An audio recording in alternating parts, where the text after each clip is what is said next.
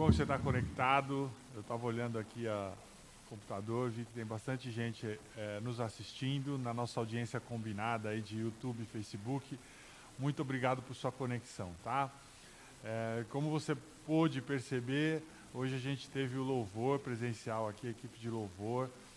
Confesso para vocês que foi muito bom nas últimas semanas a gente poder rever louvores antigos, uh, alguns louvores em que a banda esteve presente aqui, então a gente jogou alguns vídeos.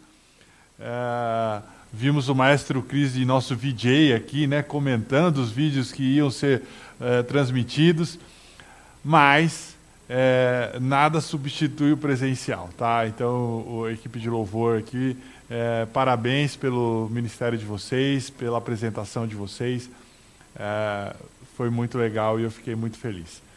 Os meus diretores aqui estão mandando olhar para essa câmera, é isso? Ok. Então, é, na semana passada, o pastor Fábio esteve aqui, ele comentou que era possível que, ao longo da semana, nós tivéssemos novidades sobre essas questões sanitárias e liberação de vir presencial. Naquele momento, a gente tinha expectativa de que São Paulo progredisse para a fase laranja do Plano São Paulo e aí nós pudéssemos ter um pouco mais de pessoas presentes uh, aqui na Casa do Encontro.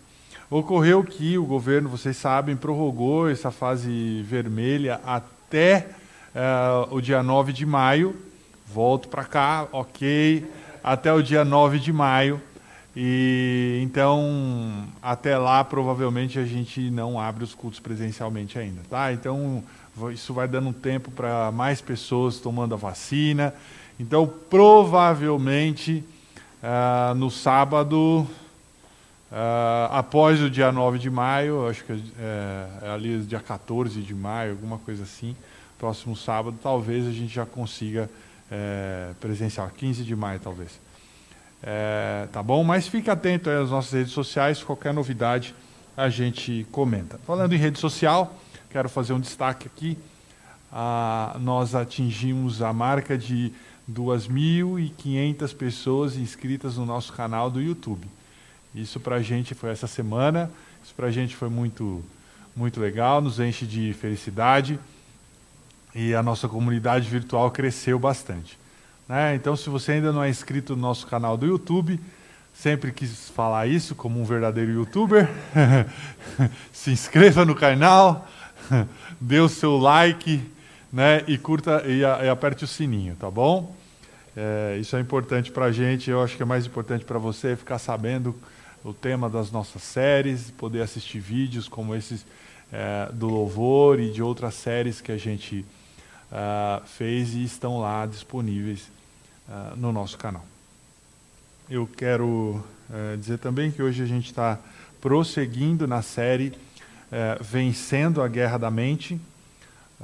Na semana passada nós tivemos o primeiro capítulo, que também tinha como título Vencendo a Guerra em Sua Mente. E hoje nós vamos para a parte 2, uh, ah, onde nós vamos falar Traga os seus pensamentos de volta. Uh, antes de entrar uh, especificamente nessa série, na, no tema de hoje, eu queria dizer o que motivou a nossa série. Né? A gente está vivendo uma pandemia é, nível mundial, todos nós sabemos, há mais de um ano. Uh, e muitos especialistas comentam que uh, nós também estamos vivendo outras espécies de pandemia. Né? Pandemias de. Uh, usando esse termo, estendendo a acepção dele, para dizer que estamos vivendo pandemias de violência doméstica, pandemias de obesidade e também de doenças emocionais e mentais. Então, acreditamos que esse tema venha a calhar. E eu quero dizer algo que deixar bem explícito, que eu não fiz na semana passada, mas vou fazer hoje. Semana passada estava implícito da minha mensagem, é que nada é, do que é, falarmos aqui durante essa série exclui a possibilidade ou a hipótese de você é, eventualmente necessitar da ajuda de um profissional habilitado, médico, psicólogo, para te ajudar a lidar com os problemas ou com a guerra na sua mente, tá bom? Então, o cristianismo não é uma negação da ciência, muito pelo contrário, Isso eu disse semana passada. Deus criou a ciência, tá bom? Então estamos falando sobre vencer a guerra em nossa mente. Eu quero começar com uma das escrituras, uma porção da Bíblia, uma das mais importantes de que o apóstolo Paulo escreveu. Está lá, é o texto base da nossa mente, da nossa série. Está lá em Romanos 12, uh, ah, verso 2. Edu passa por aí que eu acho que aqui não vai. Aí. Não se amoldem ao padrão desse mundo, Paulo estava dizendo. Em outras palavras, ele está falando: ó, não se conforme com o padrão desse mundo, não pense como o mundo pense, pensa, não haja como o mundo age, não se comporte como o mundo se comporta, não se conforme com o padrão desse mundo, mas transforme-se. E como somos transformados? Ele fala, pela renovação da sua mente. Nós estamos falando em vencer a guerra que existe na mente. Eu não sei sobre vocês, uh, mas se a gente parar para pensar, se você parar para pensar, você vai ver que tomar decisões estúpidas é algo que vem desde a nossa infância. Até hoje a gente toma decisões irracionais. Mas isso não é um processo é, que aconteceu agora. É algo que vem desde a infância. E eu vou te contar uma história da minha infância e na verdade é mais fácil falar de coisas erradas que a gente fez na infância do que falar das coisas erradas que a gente fez na semana passada. Então, espertamente, eu vou me utilizar desse artifício para contar algo que eu fiz na minha infância para exemplificar o que eu quero dizer, tá bom? Eu não tenho muitas memórias de brincadeiras de rua, tá? Como empinar pipa, jogar bola, taco, andar de bicicleta, essas coisas. Não que eu não tenha uma boa memória, não é isso, mas na verdade é que meus pais não deixavam mesmo eu brincar na rua, então eu não tenho muitas memórias disso. Mas eu lembro, uma vez, eu morava na cidade de Itu, no interior de São Paulo, não muito longe daqui. Eu não lembro exatamente a minha idade, mas como eu morei em muitas cidades pelo ofício do meu pai, é, eu sei que se eu morava naquela cidade, eu tinha no máximo seis anos. De quatro a seis anos, esse era o intervalo da minha provável idade naquele tempo. E eu lembro que é, tenho até apenas flashes desse dia, obviamente, eu era pequeno. É, mas eu lembro de ter ido para uma praça com o meu pai, perto da nossa casa, e a gente ia empinar pipa. É, e ali eu tentei várias vezes, ou algumas vezes, fazer a pipa subir e, e, usar o vento, segurar a linha, mas não era muito habilidoso ainda com isso. E eu lembro que eu me irritei, pisei na pipa, rasguei, quebrei tudo. Aquela diversão que tinha potencial de durar horas, né, de ficar ali brincando com meu pai, com meu irmão menor, acabou no, logo nos primeiros minutos. Muito provavelmente eu estava eufórico naquele dia, a ponto de eu lembrá-lo até hoje. É, provavelmente a única coisa que eu queria ali era colocar aquela pipa no alto e ficar controlando a linha, e por alguma razão meu cérebro bugou, né, falhou, e eu acabei me autodestruindo em um momento muito estúpido. E aí você está pensando aí do outro lado, falando, Wesley, não se culpe, né? Você era uma criança, não se cobre tanto. Não tinha maturidade para tomar as melhores escolhas. Concordo com você, mas vamos refletir junto aqui comigo. A gente não continua fazendo isso hoje em dia, vez ou outra? Às vezes você quer ser legal e fazer as pazes com seu cônjuge, mas quando você percebe, você está lá gritando de novo. Às vezes você quer economizar para ter uma reserva financeira, mas quando você deu por si, você está lá com seu celular no Mercado Livre, né, na Magalu, fazendo aquelas 15 prestações. Ou então você quer confiar em Deus, entregar para Ele os seus problemas, mas você apenas se preocupa, se preocupa, se preocupa, enfim. E às vezes eu me pergunto, por que a gente quer uma coisa, mas decidimos outra completamente diferente? Por que é que a gente se comporta tão irracionalmente muitas vezes? Eu lembro quando eu comecei a namorar a Érica, que hoje é minha esposa. É, tem uns cinco anos atrás, lá para o ano 2000. É, a gente se conheceu e depois de um tempo eu já estava ah, frequentando a casa dela como seria natural no nosso namoro. Eu me recordo com, dela contando com orgulho é, o fato de a mãe dela ter construído a casa onde eles moravam, elas moravam. É, e eu assim, mas como assim ela que construiu? É, literalmente, né? Ela assentou tijolo, enfim. E a Erika falou assim, não, mais ou menos, né? Porque é, ela quem contratou todos os profissionais e dava a orientação do que ela deveria fazer, porque ela tem um certo conhecimento de serviços de alvenaria, de hidráulica, de acabamento, de sentar piso, azulejo, e ela coordenou todo o processo, ajudou, orientou, deu bronca, enfim. Foi uau, isso é impressionante, porque como eu sou praticamente leigo nesse assunto, eu me admirei. Até que a Erika falou assim: ah, só não deu muito certo na parte elétrica. Aí eu falei: mas como assim? Ah, é que ela contratou um eletricista para fazer o serviço. O eletricista não apareceu e ela então contratou um outro rapaz que não tinha muita experiência. Então os dois juntos, que também não conheciam muito de elétrica, começaram a montar os quadros. Tá, mas e aí? Ah, aí o resultado é que assim, ó, para acender a luz da sala, você aperta o interruptor do corredor. Para acender o corredor, você aperta o interruptor do quarto. Para acender o quarto, é o interruptor lá fora. E o interruptor das, do corredor, não sei, algum acendia da sala, enfim. Era, eu não decorei muito bem até hoje. Mas fios cruzados. Né? Na hora de montar o quadro e ver de onde estava vindo cada fio, se cruzou e, e fez essa bagunça aí que eu acabei de contar. Por que a gente se comporta irracionalmente com tanta frequência? A razão é porque em nossas mentes, muitas vezes, nós temos fios cruzados. Se você estava conosco e assistiu a mensagem da semana passada, a gente conversou sobre as vias neurais que correm no nosso cérebro. Em outras palavras, toda vez que você tem um pensamento, eh, você está criando um, um, caminho novo, um padrão de pensamento, quase que como uma trilha eh, mental em sua mente.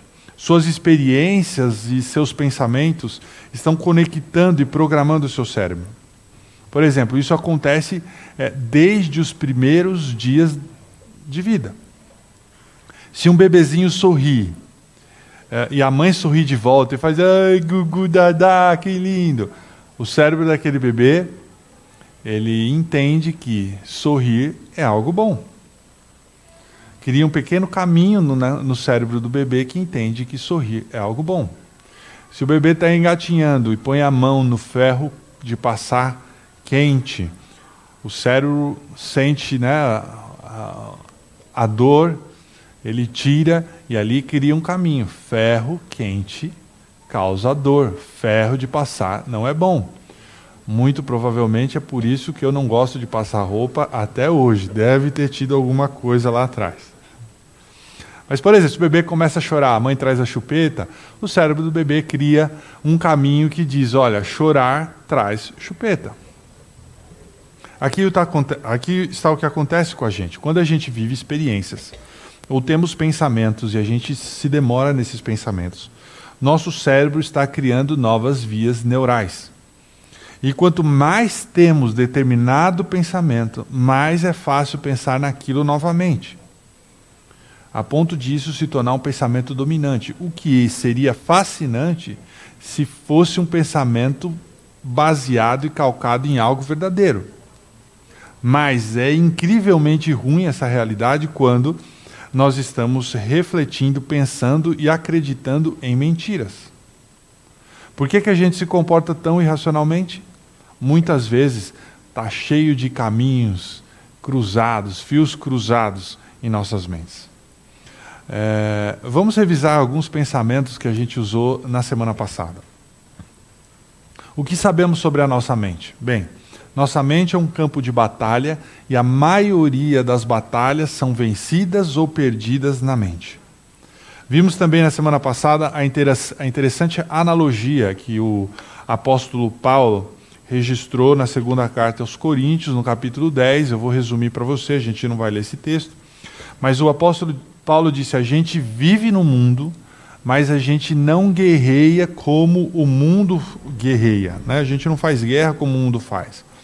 Como seguidores de Cristo, nós temos armas espirituais e elas são as mesmas armas, eh, não são as mesmas armas do mundo, são armas para destruir fortalezas. E aí Paulo explica o que são essas fortalezas. Né? É um padrão de pensamento errado, é um lugar onde os fios do nosso cérebro se cruzaram. Então, Paulo diz que com poder divino a gente tem poder para destruir essas fortalezas mentais e todo o fio cruzado que se coloca erroneamente contra o conhecimento de Cristo. Né? E ele fala que a nossa espada, né, a nossa arma ofensiva é a espada que é a Bíblia, a palavra de Deus. Outra coisa que nós falamos também é por que todo pensamento é importante. É importante porque a sua vida está sempre se movendo na direção dos seus pensamentos mais fortes. O que vem à sua mente tende a vir à tona na sua vida. É, você não pode ter uma vida positiva quando você tem uma mente negativa, quando os fios estão cruzados. Tudo isso a gente falou na semana passada. E se você não controlar o que você pensa, você nunca será capaz de controlar aquilo que você faz. Então, hoje a gente quer progredir, dar um passo a mais, é, e até o fim dessa série a gente vai fazer isso também, para desenvolver ferramentas é, para aprender a controlar, a treinar a nossa mente. É, suponha que você provavelmente nunca pensou em algo do tipo de treinar a sua mente. Talvez você já pensou que seria interessante treinar o seu cachorro, né? treinar o seu corpo, e por pensar em treinar o corpo, talvez seja algo interessante ou um passo para a gente aprender a treinar a mente.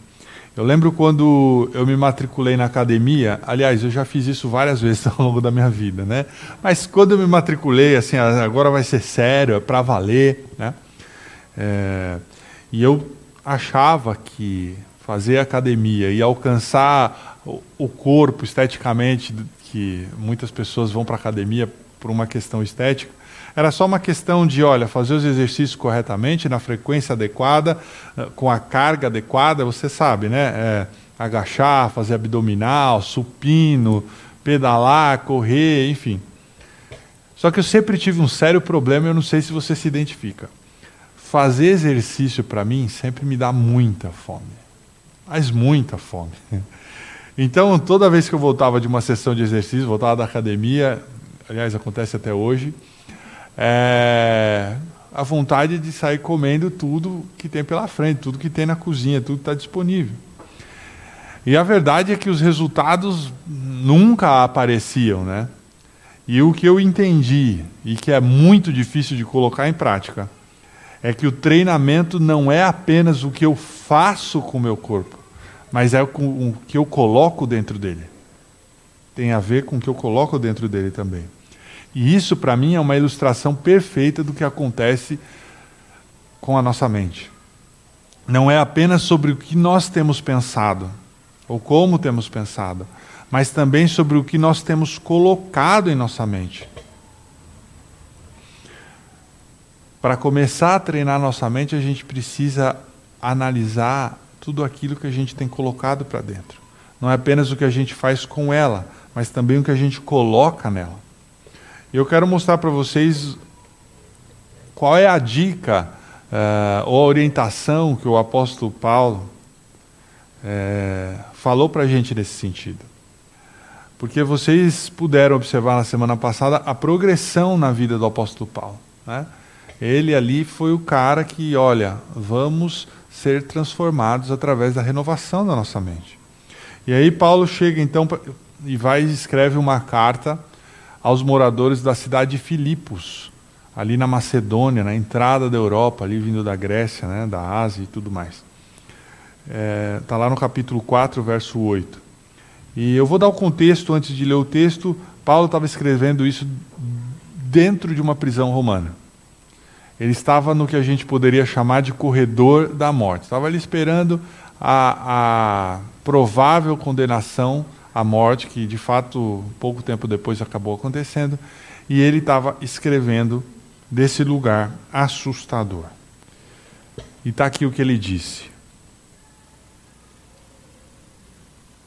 Por último, meus irmãos, ele começa, então está terminando a carta, e ele fala assim: Por último, meus irmãos, é, eu quero frisar o que Paulo não disse. É, ele não disse, olha, Deus me decepcionou. Quando ele poderia ter pensado isso, ele falou assim: ó, eu, é, eu não posso continuar na minha vida. Ele não falou isso. Ele não falou assim: ó, eu, eu não poderia imaginar que as coisas poderiam ficar piores do que isso. Mas ele disse uma coisa final, dentro da, da, de uma prisão romana. Ele falou assim: por último, meus irmãos, encham a mente de vocês com tudo o que é bom e merece elogios. Isto é, tudo que é verdadeiro, digno, correto, puro, agradável e decente. Encham a mente de vocês com tudo que é bom e merece elogios com tudo que é verdadeiro, digno, correto, puro, agradável e decente. Ele não disse, olha, fixe seus pensamentos no pior cenário possível. Não falou isso. Fixe seu pensamento naquilo que você mais odeia, no que você tem medo, no que pode dar errado. Mas ele falou: fixe sua mente naquilo que é bom. Pense em coisas que são dignas de elogio. Em outras palavras, Paulo estava dizendo assim: ó, detenha os seus pensamentos naquilo que é agradável, em coisas decentes. Medite, medite nessas coisas. Aí acendeu uma, uma luzinha aí na sua cabeça e falou assim: Wesley, você falou uma palavra aí que é, é meio estranha para a gente que é cristão. Meditar medite, meditar. O que, que é isso? Ah, a meditação que eu estou falando aqui não é nenhuma prática mística, assustadora, querendo fazer com que você se torne um com o universo. Tá? Não é disso que eu estou falando. É, isso até pode ser uma definição de meditação, mas eu quero dar outra definição de meditação. E eu quero mostrar para você o quão bíblico e saudável é, esse, esse tipo de meditação cristã é, pode ser. É, primeiro vamos a, a, uma das definições de meditação. Se você jogar lá no Wikipedia, você vai ver que meditação é envolver-se em exercícios mentais para focalizar pensamentos. Essa é uma definição de meditação. Ou seja, é apenas exercícios para aprender a se concentrar. Na verdade, se você olhar para a Bíblia, você vai encontrar diversas histórias de pessoas, uh, personagens bíblicos muito importantes, meditando em coisas que são verdadeiras, amáveis, admiráveis e excelentes. Meditando no poder da palavra de Deus. Na verdade, a gente vê isso lá no livro de Salmos, 119, verso 15. Está uh, assim: Meditarei nos teus preceitos e darei atenção às tuas veredas. Não sei se foi para a tela, foi? Ok. Um outro texto, uh, Salmo 143, verso 5. Medito em todas as tuas obras e considero o que as tuas mãos têm feito. Ok. Se quiser deixar aqui comigo, agora está funcionando. É, em outras palavras, essas pessoas, o Salmo está dizendo aqui: olha, eu estou focando a minha mente, estou focando de Deus uh, na sua verdade, estou treinando a minha mente naquilo que é verdadeiro, na palavra de Deus, enfim. Exemplos só eu busquei para você de como a gente medita uh, nas coisas de Deus. A meditação oriental, que eu, talvez seja mais famosa nos nossos dias, tem um foco diferente. Eu não sou um expert nisso, mas eu já li, já ouvi dizer que em uma meditação oriental o objetivo é você esvaziar a sua mente. Ah, e aí você tenta se concentrar em nada até colocar a sua mente num estado de calma e tal coisa. No nosso caso aqui, na meditação cristã, não consiste no esvaziar da mente. Ao invés disso, consiste em encher a mente, só que com coisas boas. Encher a mente com a verdade. É focar a mente na verdade. E como que é difícil manter a mente focada? Fala sério. Eu aposto que enquanto eu estou falando aqui, muitos de vocês estão ó, viajando, né? O que, que eu vou fazer depois que acabar aqui? Tenho que ir para o shopping comprar o presente do Dia das Mães, que é semana que vem já. Será que ele vai demorar muito para acabar? E não sei o quê. Amanhã eu tenho que faxinar a casa, lavar a roupa, e a mente está viajando. Né? Será que vai dar sol amanhã? Enfim. Confesso que manter o pensamento focado é difícil mesmo. Nessa era de reuniões online, é muito difícil manter a concentração.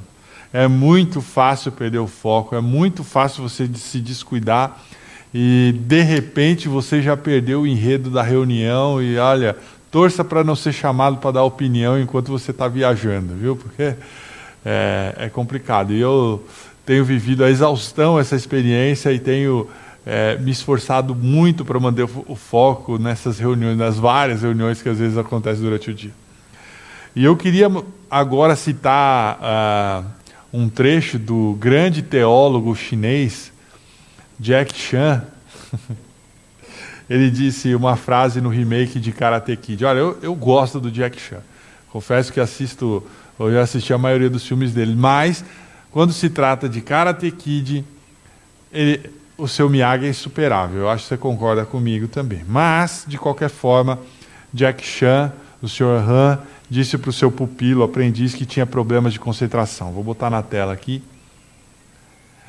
Seu foco precisa do quê? De mais foco. De mais foco. Para alguns de vocês eu posso dizer agora, o seu foco precisa de mais foco. Ou seja, você precisa de mais concentração. Sua mente precisa descruzar os fios que foram programados para fazer você acreditar em algo que não é verdade. Você precisa aprender a ter foco, a se concentrar naquilo que é verdadeiro. Fixe sua, sua mente em Deus, porque quando a nossa mente vagueia, eu não sei sobre você, mas quando se trata de mim, da minha mente, ela pode vagar muito rapidamente. Normalmente ela me leva para aquilo que não é verdade. Geralmente, quando eu deixo os meus pensamentos soltos, normalmente eles vão direto para aquilo que são as minhas maiores inseguranças, os meus próprios medos. Sempre imagino o pior cenário. Sempre imagino que eu não vou ser bom o suficiente, que eu vou ser incapaz, que eu não vou conseguir realizar determinada tarefa. Enfim. Mas o que a gente quer é aprender a meditar na verdade a focar a nossa mente naquilo que é verdadeiro, na verdade de Deus. E o que eu vou fazer, você, honestamente, é propor-lhe um exercício que não é realmente fácil. Por que, que não é fácil? É, muitas vezes a gente tem acreditado em uma mentira desde a infância, por 10, 15, 30 anos. E às vezes demora um pouco para desprogramar a nossa mente é, dessa mentira e substituir pela verdade. É possível, inclusive, que esse exercício é, vai ser apenas um passo inicial para você. É, e de repente você vai querer progredir nesse caminho e às vezes busca ajuda até de um conselheiro, de um pastor, de um profissional habilitado, eu não sei. Mas você está pronto para para aprender esse exercício? Da mesma forma como na semana passada, eu vou pedir para você escrever no chat aí. Eu estou pronto, eu estou pronto. Está pronto? Eu acredito que esses exercícios podem nos ajudar. E aí eu vou fazer é, o convite, caso você queira, você printe a, cela, a, tela do seu celular, você tire foto da tela da sua TV, do computador, não sei como tá, você está assistindo, mas exercício número um. Identifique para onde os seus pensamentos vão. Identifique para onde os seus pensamentos vão. Identifique para onde os, onde os fios do seu pensamento se cruzam e se perdem? Para qual mentira os seus pensamentos te levam? Para alguns de vocês pode ser apenas uma mentira, do tipo: olha, eu cresci em uma casa onde os meus pais sempre lutaram com as finanças. E aí você acreditou que você cresceu e não é bom para lidar com dinheiro e vai viver a vida inteira em dívida. Então você acorda quase toda noite pensando nos boletos, nas dívidas, acreditando que nunca vai sair disso. Ou você pode cruzar os fios e identificar e falar assim: ó, eu tentei por três anos esquecer esse vício. Eu estou me esforçando ao máximo, mas é só eu descuidar, eu estou pensando em fazer aquilo de novo. Então eu acho que é algo que eu nunca vou superar, eu nunca vou vencer. E talvez seja esse o caminho cruzado na sua mente, na mentira que você está acreditando. Ou, olha, lá em casa ninguém tem hábitos saudáveis, eu não tenho hábitos saudáveis e eu nunca vou ter hábitos saudáveis. O meu paladar é diferente da maioria das pessoas, eu nunca vou me acostumar a comer alface e não tem jeito, eu não vou ser saudável nunca. Ou você pode pensar assim: ó, eu tentei me aproximar de Deus, tentei orar, mas toda vez que eu oro, minha cabeça começa a pensar em um monte de coisa. Esse negócio de orar, de meditar na palavra de Deus, de ler a Bíblia, para mim não funciona toda vez que eu vou ler a Bíblia. As três vezes que eu já tentei ler a Bíblia, eu dormi. Então não serve para mim isso aí.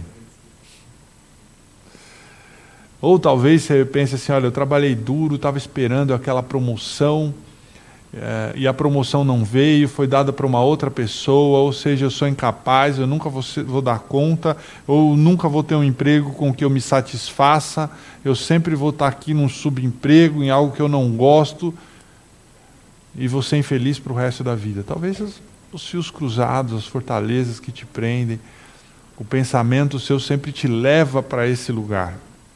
Qual a direção que os seus pensamentos te levam? Onde é que os fios se cruzam e te levam a acreditar numa mentira?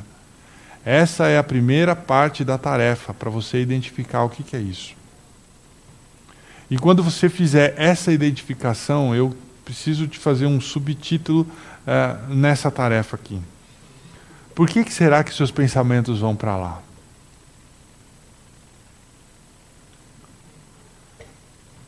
Qual é o alimento que você tem dado à sua mente?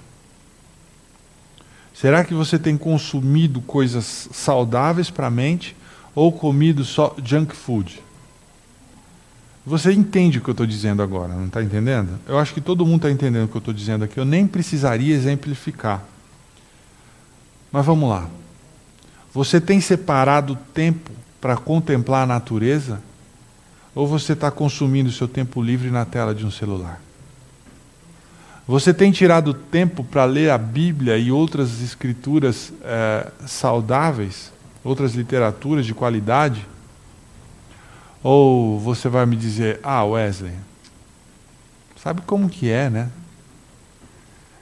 Esse BBB aí é o big dos bigs. Não tem jeito. Eu não consigo sair do PPV. Como a gente tem alimentado a nossa mente? Segunda parte do nosso exercício, é, eu quero que você também anote e, e tente fazer em algum momento. Escreva, escreva, escreva mesmo, pegue papel e caneta depois. Escreva a verdade espiritual que traz o seu pensamento de volta para o trilho. Que traz o seu pensamento de volta. Que coloca o seu pensamento de volta no, no caminho correto?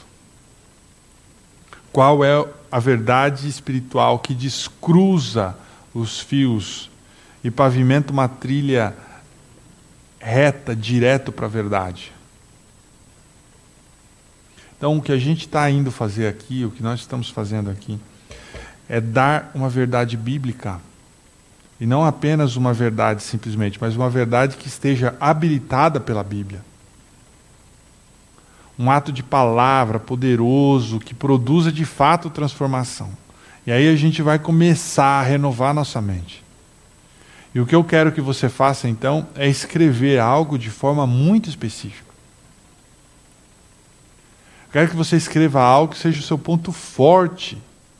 Eu quero te encorajar, encorajar-lhe, usando a próclise aqui, né, professor?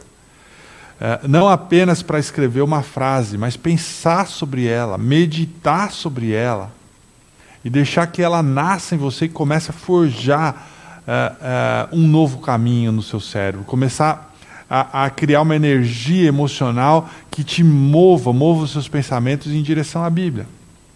Então o que a gente vai fazer, e eu, eu me comprometi a fazer comigo, e eu espero, espero que você faça também, é escrever uma coisa boa que rebata a mentira que o seu pensamento te leva. Eu vou te dar exemplos, vai ficar mais fácil. Mas, enquanto isso, vamos começar a pensar. Eu vou encorajar a você a não só escrever, a fazer um processo completo. A escrever, a meditar, a repetir, até que você acredite. Você vai escrever. Depois que você escrever, você vai meditar. Depois que você meditar, você vai repetir até que você acredite. Lembra que eu falei de treino do cérebro? Esse é o treino. É, e quando você for fazendo isso, você vai renovando a sua mente, você vai treinando a sua mente, você vai criando novos caminhos na sua mente. Está aqui o processo. Escreva, medite, repita, acredite. Escreva, medite, repita. Isso pode levar tempo. Um bom tempo. Mas repita até acreditar. A gente está criando novos caminhos neurais. Deus está renovando a nossa mente. Agora deixa eu dar uns exemplos, né? Como eu falei, para a gente entender melhor isso. Já estou terminando a mensagem.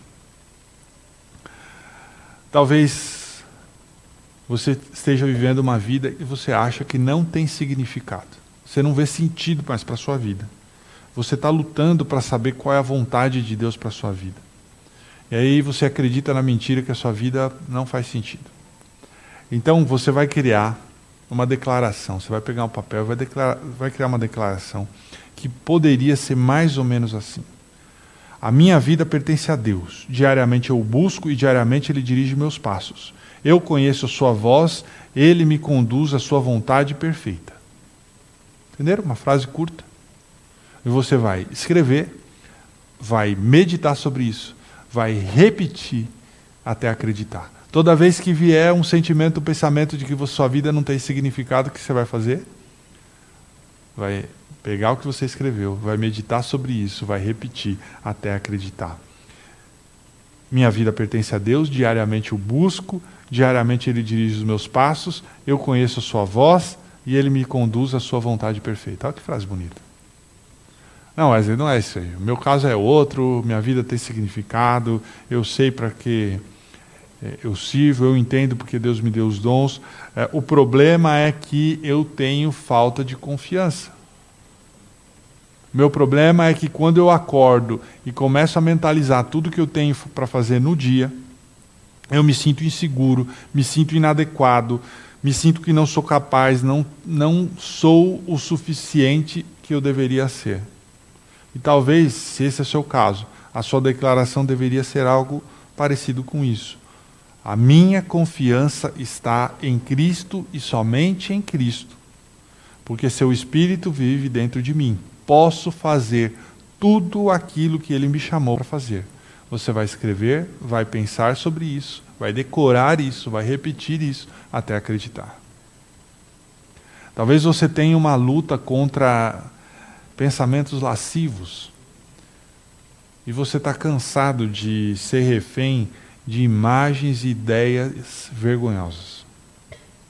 Então, é, o que você vai fazer é permitir que Cristo renova sua mente.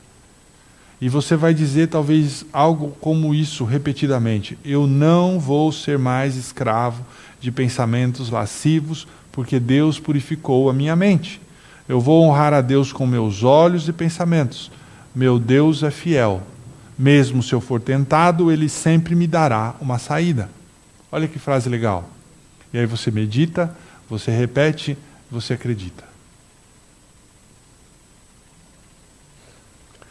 Talvez você seja uma pessoa que encontre conforto na comida. Toda vez que você está passando por um problema, você recorre à comida para se sentir melhor. E você definitivamente não quer fazer mais isso. Está atrapalhando a sua saúde, está atrapalhando outros aspectos da sua vida. Então você vai declarar: quando eu estou estressado, me volto para Deus e não volto para a comida. Venho a Jesus porque Ele é tudo que eu preciso. Ele me dá o conforto que eu necessito. Você escreve, você medita, você repete até acreditar. Você está forjando novos caminhos, novos pensamentos dominantes. Deus está permitindo Deus renovar a sua mente. Você pode estar lutando, quem sabe, com a preocupação. Você seja uma pessoa ansiosa e está lidando com a preocupação o tempo todo. Mas você vai escrever, meditar, repetir até acreditar o quê? Algo do tipo: por causa de Cristo eu não estou mais ansioso por nada. Eu lancei sobre ele as minhas preocupações porque ele se preocupa comigo. Eu tenho a paz de Deus habitando meu coração. Você vai repetir isso, decorar isso até acreditar.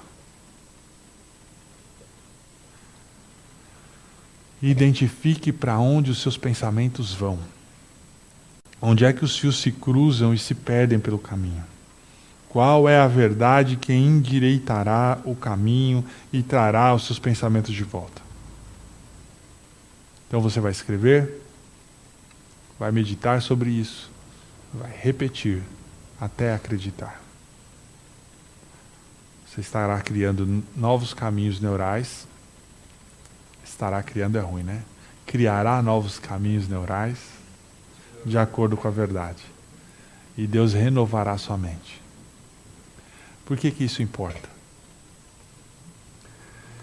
Porque sua vida estará sempre na direção dos seus pensamentos mais fortes.